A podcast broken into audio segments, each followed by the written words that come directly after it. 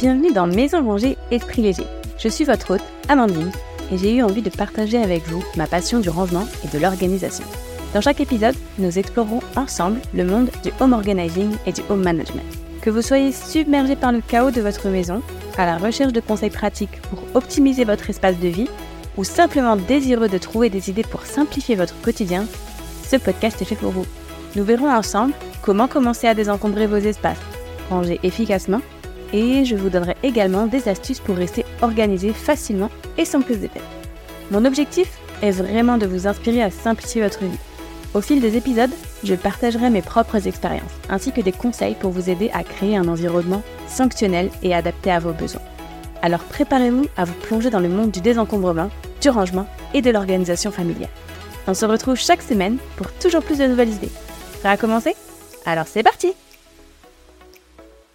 Alors aujourd'hui, j'avais envie d'aborder un sujet important, le gaspillage alimentaire.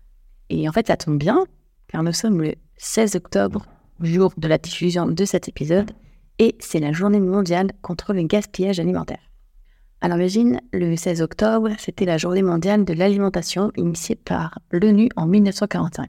Et depuis, les choses ont bien changé en matière d'alimentation. En fait, on est passé d'une restriction à de la surabondance. Et en fait, en 2013, le gouvernement a créé cette journée anti-gaspi. L'objectif de cette journée, c'était de réduire de 50% le gaspillage sur l'ensemble de la chaîne alimentaire d'ici 2025. Une des dispositions qui a été prise pour ça, c'était la loi Garot, adoptée le 11 février 2016. Cette loi, elle contraint les magasins alimentaires de plus de 400 mètres carrés à donner leurs invendus alimentaires à une association caritative et interdit aux distributeurs de rendre impropres à la consommation des invendus encore consommables. Par exemple, quand les supermarchés jetaient de la nourriture dans leurs poubelles qui n'étaient pas vendues et qu'ils l'imbibaient de produits pour que celles-ci ne soient pas récupérées, maintenant, c'est interdit. Et honnêtement, c'est quand même assez logique, il me semble. Du coup, cette loi s'est étendue en 2018 à la restauration collective, tout ce qui est cantine et choses comme ça, et à l'industrie agroalimentaire. Pour vous donner quelques chiffres que j'ai sourcés sur le site de l'ADEME, donc A-D-E-M-E, e, c'est l'Agence de la transition écologique. En France, euh, les pertes et gaspillages alimentaires représentent 10 millions de tonnes par an. Pour les particuliers, plus précisément, c'est en moyenne 30 kilos d'aliments consommables par an. Ça équivaut à un repas par semaine, dont 7 kilos de ces produits encore emballés, comme les yaourts, la viande, tout ça. Mais le gaspillage, il ne concerne pas que le consommateur. Il commence bien avant d'arriver dans nos maisons. Il commence souvent dès la récolte des produits. Pour les légumes, par exemple, certains ne sont même pas ramassés.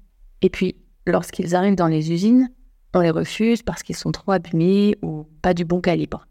Ça, c'est si le produit n'est pas transformé. Mais si derrière on le transforme, le produit, il va encore subir du gaspillage. Par exemple, si on fait des légumes surgelés, on va jeter les épluchures ou les morceaux qui n'ont pas de bon calibre. Le gaspillage en amont de notre maison est déjà complètement démesuré. Mais le gaspillage alimentaire se trouve aussi dans les cantines ou dans les restaurants les quantités ne sont pas toujours adaptées aux consommateurs. Petite anecdote, en début d'année, je suis allée au restaurant, ma fille avait un peu plus de deux ans, et je lui prends un menu enfant, simple, avec un petit jambon frites. Et le restaurateur, il, voit quand même l'âge que les enfants ont à la table. Et donc l'assiette arrive, et là, montagne de frites, montagne de salade verte, et en prime, pas une tranche, mais trois énormes tranches de jambon. Sérieusement, un menu enfant avec trois tranches de jambon, ça m'a clairement choqué. Euh, alors peut-être j'aurais pu préciser euh, qu'elle mangeait pas beaucoup, mais je m'attendais pas à ça. Franchement, même un enfant de 10 ans, il n'aurait pas mangé tout. Bref, c'est pas un cas isolé et j'en suis certaine. Passons maintenant aux cantines scolaires. Quand on voit le nombre d'aliments jetés, c'est de la folie. Ici encore, l'ADEME a chiffré ses pertes et estime qu'à chaque repas servi en cantine scolaire, c'est 110 grammes de nourriture gaspillée. Et bien sûr, le gaspillage s'invite dans nos maisons, et parfois sans qu'on s'en rende compte. En faisant un peu attention, on peut considérablement réduire ces chiffres. Il ne faut surtout pas se dire que de toute façon, à notre échelle, ça ne changera rien. Au contraire, chaque petit pas compte. Alors, maintenant que je vous ai donné tous ces chiffres, je voulais vous partager les astuces que j'ai trouvées pour réduire le gaspillage à la maison. Ça vous fera jeter moins de nourriture, ce sera déjà super, mais en plus, ça vous fera faire des économies. Ou sans faire une pierre de coups. Astuce numéro 1. Planifiez vos repas. Faites un planning de repas pour la semaine et faites une liste de courses en fonction. Quand on fait sa liste de courses, on regarde ce qu'on a dans les placards et dans le frigo. Achetez uniquement ce dont vous avez besoin. Ça vous évitera d'acheter en excès et de jeter les aliments non consommés.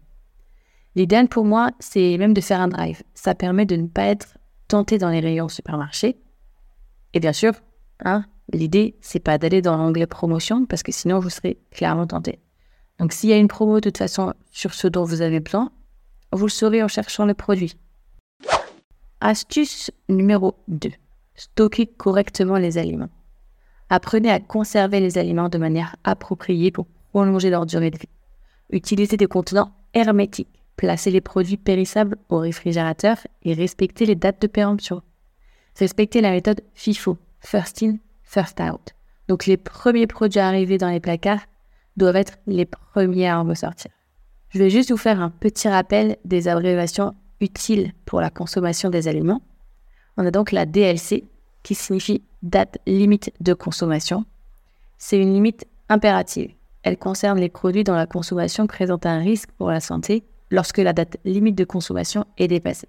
On est souvent sur des produits frais, de la viande, des yaourts, ce genre de choses. Ensuite, on a la DDM, Anciennement, c'était la DLUO. Ça signifie date de durabilité minimale. C'est une date indicative, donc à consommer de préférence avant.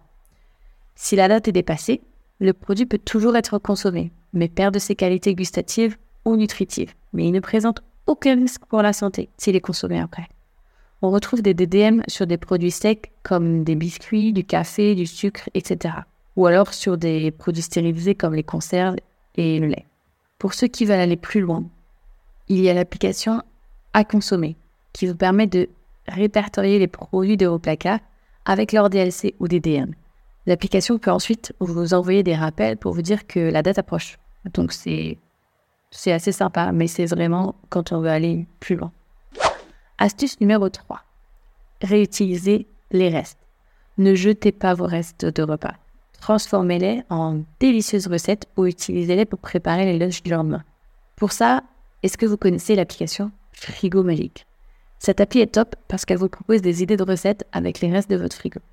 Parce que oui, souvent les restes sont souvent moins attirants dans le frigo, mais franchement, on peut très souvent créer des super trucs avec nos restes et Frigo Magique, vous êtes bien pour ça. Astuce numéro 4. Soyez créatif. Utilisez les fruits et légumes légèrement abîmés pour préparer des smoothies, des sauces ou des soupes. Et ne vous fiez pas uniquement à l'apparence. Ces aliments sont toujours bons à consommer. Par exemple, les bananes, on peut faire beaucoup de choses quand elles sont trop mûres. On peut faire euh, des pancakes, des petites bouchées avec de l'avoine, enfin bref. C'est seulement un exemple parmi tant d'autres. Astuce numéro 5. Partagez. Si vous avez des aliments en surplus, pensez à les donner à des associations caritatives ou à des voisins dans le besoin. Si vous savez que ce ne sera pas mangé, plutôt trouvez quelqu'un qui sera ravi de manger. Astuce numéro 6. Utilisez des applis anti-gaspi. Par exemple, il y a Too Good To Go. Les commerçants et restaurateurs autour de vous peuvent proposer des paniers ou des plats euh, en date courte qu'ils n'ont pas vendus il propose en règle générale un tiers du prix. Le seul truc, c'est que votre contenu est surprise.